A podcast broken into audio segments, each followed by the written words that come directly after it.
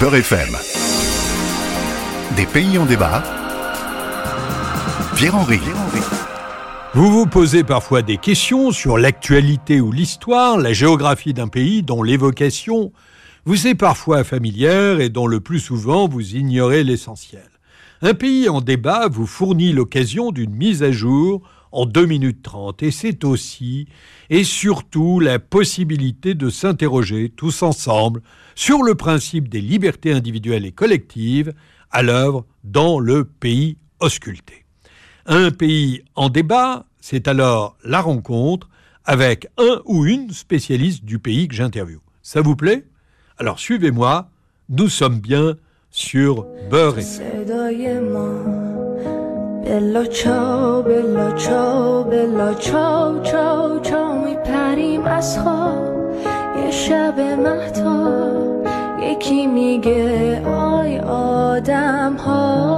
Aujourd'hui, nous allons parler de l'Iran.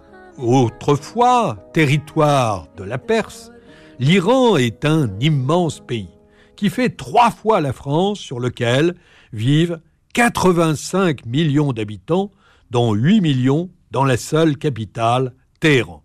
Ce pays est bordé à l'est par l'Afghanistan, le Pakistan, partage ses frontières au nord-ouest avec l'Arménie, la Turquie, l'Irak, le Bahreïn, et se trouve à proximité du Qatar et du Koweït. L'Iran, c'est 13% des réserves mondiales de pétrole et 17% de gaz. L'Iran est un pays jeune. 55% de la population a moins de 30 ans. Un pays, donc, qui est au cœur d'une région multiples conflits. La volonté des Mollahs de se doter de l'arme nucléaire est aujourd'hui l'un des sujets les plus épineux qui les oppose à la communauté internationale. Dans la mémoire collective française, l'Iran, c'est un pays un peu lointain, gouverné par un régime religieux chiite, souvent belliqueux, un pouvoir incarné par un guide suprême, hier l'ayatollah Khomeini, aujourd'hui l'ayatollah Khamenei.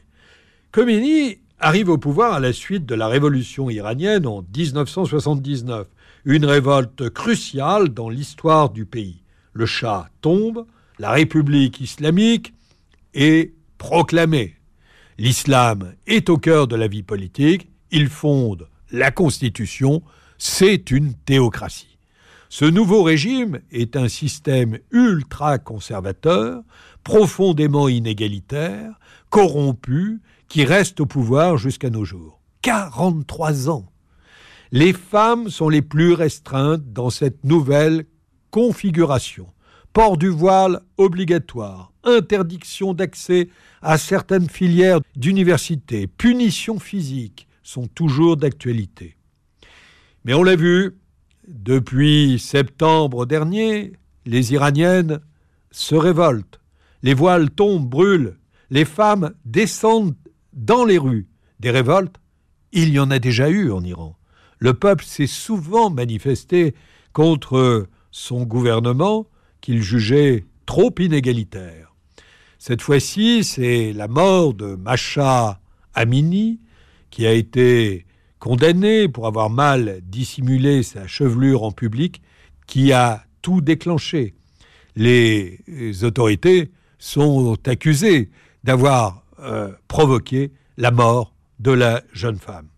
Dans un pays en débat, aujourd'hui, nous allons accueillir Nazila euh, qui est journaliste, qui est activiste euh, iranienne, réfugiée en France, pour évoquer non seulement cette euh, révolte féminine, mais euh, les différents mouvements de contestation qui secouent l'Iran depuis des années. Nazila Golenstan, bonjour. Vous êtes journaliste d'investigation. Vous êtes euh, ce que l'on peut appeler une opposante à la politique iranienne, une militante anticorruption, une activiste politique. Nous sommes là au mois de septembre, euh, octobre, euh, il y a des mouvements qui secouent tout le pays au travers de la mort de Macha Amini, mais ces mouvements qui secouent le pays, il y en a déjà eu d'autres. vous pouvez nous expliquer la situation globale qui règne en Iran du point de vue de l'opposition? Oui, bien sûr. Bonjour, bonjour Pierre. Euh, c'est en fait des manifestations et le mouvement euh, de coalition, ce mouvement démocratique en Iran, ça vient de très très loin, ça date même euh, plus qu'un siècle. Mais aujourd'hui, ça prend l'ampleur parce qu'après trois ans, surtout les femmes qui subissent une répression d'un gouvernement théocratique et apartheid, donc ça a pris l'ampleur après la, le drame de l'assassinat de Massa Amini. Et aujourd'hui, on voit que ces manifestations dans les rues d'Iran, partout dans toutes les villes iraniennes, et ça devient, euh, ça prend une autre ampleur. Ça veut dire, par exemple, aujourd'hui, le Conseil syndical de coordination des enseignants et des professeurs des universités qui ont annoncé la grève et ils refusent de participer, par exemple, aux cours, à l'école, aux écoles et à l'université.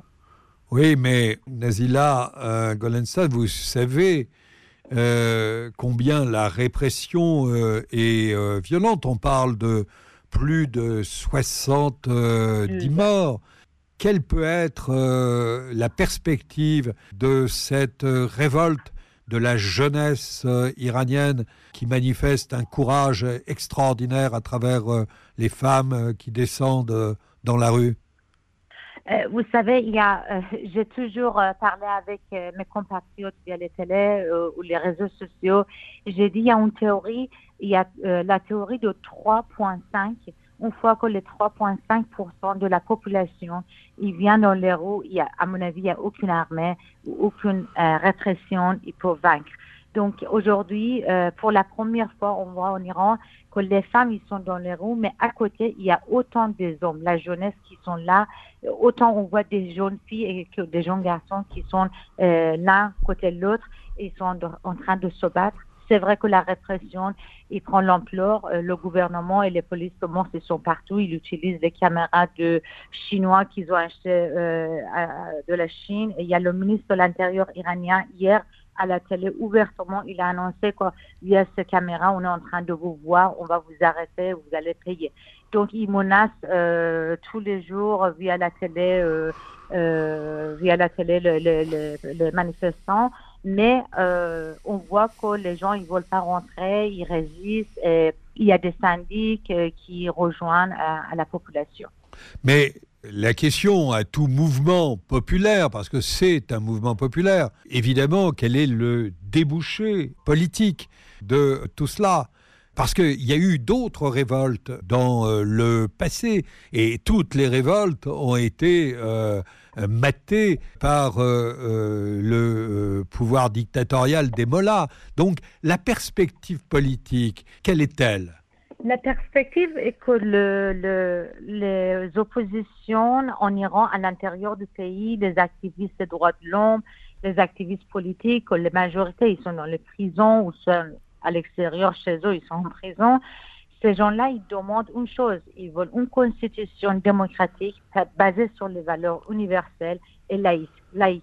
Les, gens euh, dans les rues, ils crient, on ne veut pas de gouvernement théocratique on voit un gouvernement laïque où la religion soit séparée euh, de, l'État et il demande l'égalité euh, sexe, femme, homme et il demande euh, voilà toutes les valeurs démocratiques. Donc ça c'est l'embauche et il demande aussi de l'expansion de la de la dialogue national. Il, y a beaucoup d'appels à l'intérieur du pays via des activistes politiques surtout qui demandent aux forces armée aux forces militaires, qu'il arrête d'attaquer les gens, euh, qu'il arrête, qui, arrête de tirer sur les, manifestants et qui rejoint à cette table de dialogue national pour, qu'on puisse avoir une transition démocratique. Merci Nazila Golenstan de ce témoignage et puis euh, merci surtout de votre engagement.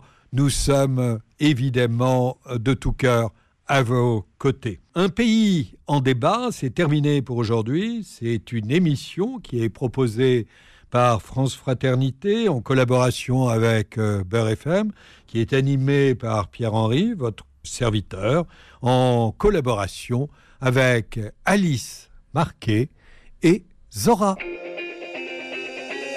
C'était Des pays en débat en partenariat avec France Fraternité.